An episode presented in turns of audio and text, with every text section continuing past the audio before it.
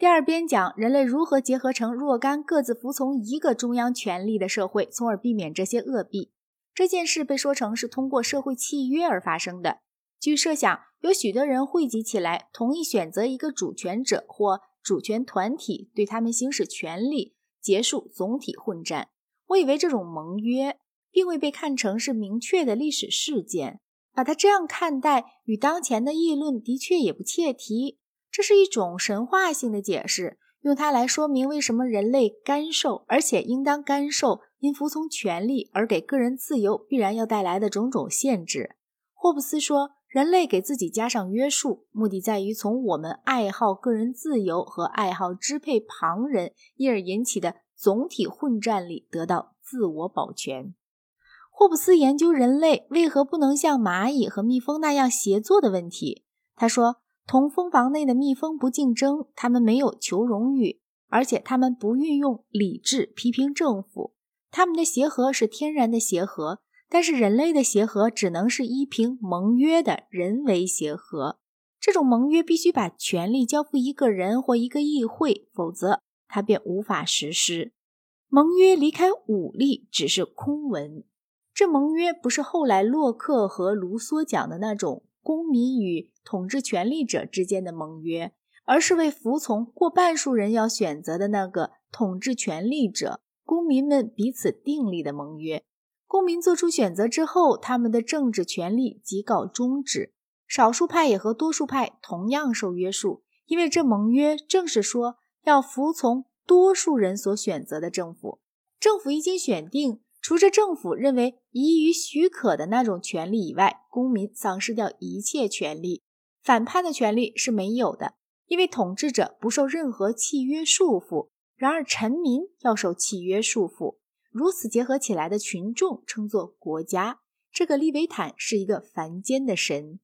霍布斯喜欢君主制。不过，他的全部抽象议论同样也适用于一切这样的政体，其中存在着一个无上权力，不受其他团体的法权的限制。单指议会，他倒能容忍，但是他不能容忍国王和议会分领统治权的制度。这和洛克及孟德斯鸠的意见恰相反。霍布斯说，英国内战之所以发生，正是因为权力分配到了国王、上院和下院的缘故。这个最高权力，或是一个人，或是一个议会，称作主权者。在霍布斯的体制中，主权者的权利没有限度，他对一切意见的表达有检查权。据假想，主权者主要关心的是维持国内和平，所以他不运用检查权压抑真理，因为与和平抵触的论调绝不会正确。财产法应当完全随主权者的心意。因为在自然状态下不存在财产，所以财产是政府创造的。政府可以随意左右这种创造。固然也承认主权者可能专制，但是哪怕最坏的专制制度，总比无政府状态强。况且在许多地方，主权者的利害与臣民的利害本相同。臣民越富足，他越富足；臣民若守法，他就比较安全。等等，反叛是不应该的。一则因为反叛通常要失败，再则因为倘若反叛成功，便留下恶例，教别人学反叛。他否认亚里士多德说的建主政治与君主政治的区别。按霍布斯的意见，所谓建主政治，无非是讲这话的人恰巧讨厌的一种君主政治罢了。书中举出君主当政比议会当政可取的种种理由。他承认，当君主的私人利益与公众利益冲突的时候。君主通常要顺从他的私利，但是议会也是如此。君主可能有宠臣，但是议会的每个议员也难免有鄙人。因此，在君主政治下，宠臣鄙人的总数多半还少些。君主能私下听取任何人进言，议会却只能听取议员们的意见，而且还是公开听取。议会中有某些议员偶然缺席，可能让别个党派获得了多数。因而造成政策的改变。不仅如此，假若议会内部分裂，其结果可能就是内战。霍布斯论断，因为所有这些理由，君主制最完善。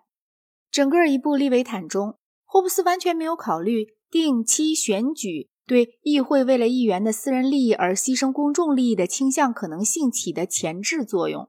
事实上，好像他所想到的不是民主选举的议会，而是威尼斯大议会或英国上院一类的团体。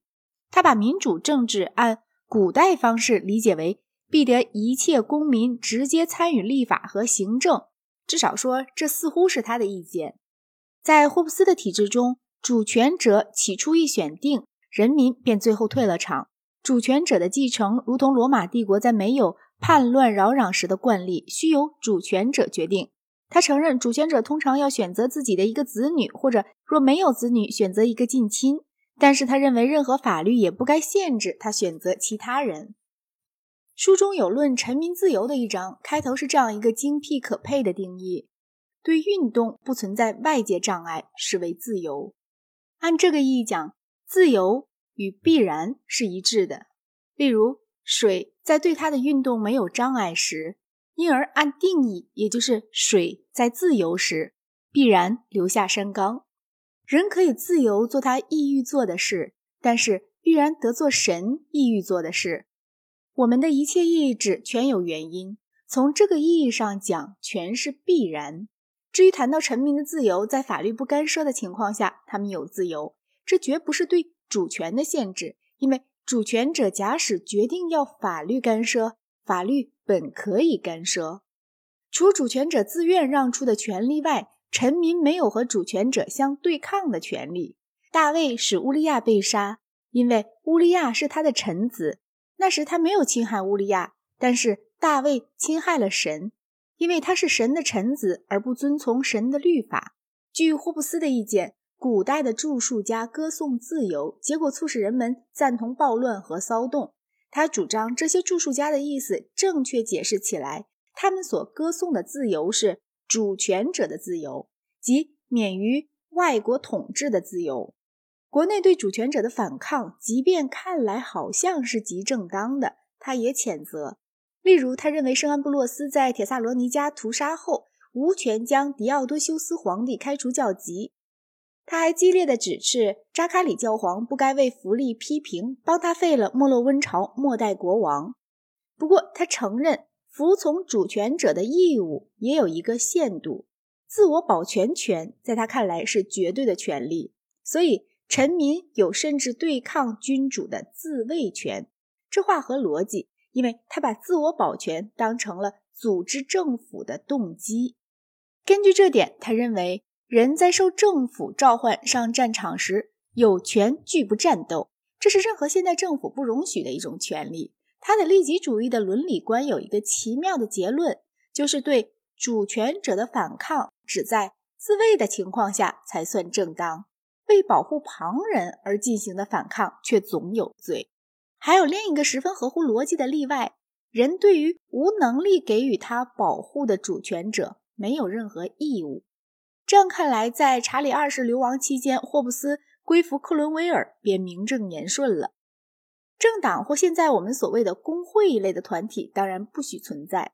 所有教师都得做主权者的仆役，只讲授主权者认为有用的东西。财产权仅指臣民对其他臣民讲有效，对主权者讲不成立。主权者握有管制对外贸易权，他不受民法拘束。主权者手中的惩治权，并非由什么正义概念而来，而是因为他保留了在自然状态下人人持有的自由。在自然状态下，谁加害旁人也无法怪罪他。书中开列出国家瓦解的种种有趣的原因，被外国征服除外。这些原因是给予主权者的权力太小，容许臣民有私人判断，凡违反良心的事，一律是罪之说。信仰灵感。所谓主权者受民法约束这种理论，承认绝对的私有财产，分割主权，模仿希腊人和罗马人，俗权与灵权分离，否认主权者有征税权，有势力的臣民得人心，以及与主权者争论的自由。关于所有这些，在当时近期的英法历史中有非常丰富的例证。霍布斯认为，教导人民信服主权者的各种权限不应当有很大困难，因为人民难道没有被教导信仰了基督，甚至信仰了违背理性的话体说吗？应该特定出一些日子来学习服从的义务。对民众的训导有赖于各大学的正确教学，因此必须加以监督。大学对神的礼拜必须清一色的，宗教就是主权者颁定的宗教。在第二篇结尾，他表示希望某个主权者读到这本书，自立为一个绝对君主。这愿望总还不像柏拉图的愿望，某个国王会变成哲学家那么偏于空想。霍布斯向君主们担保，这本书容易读，而且十分有趣。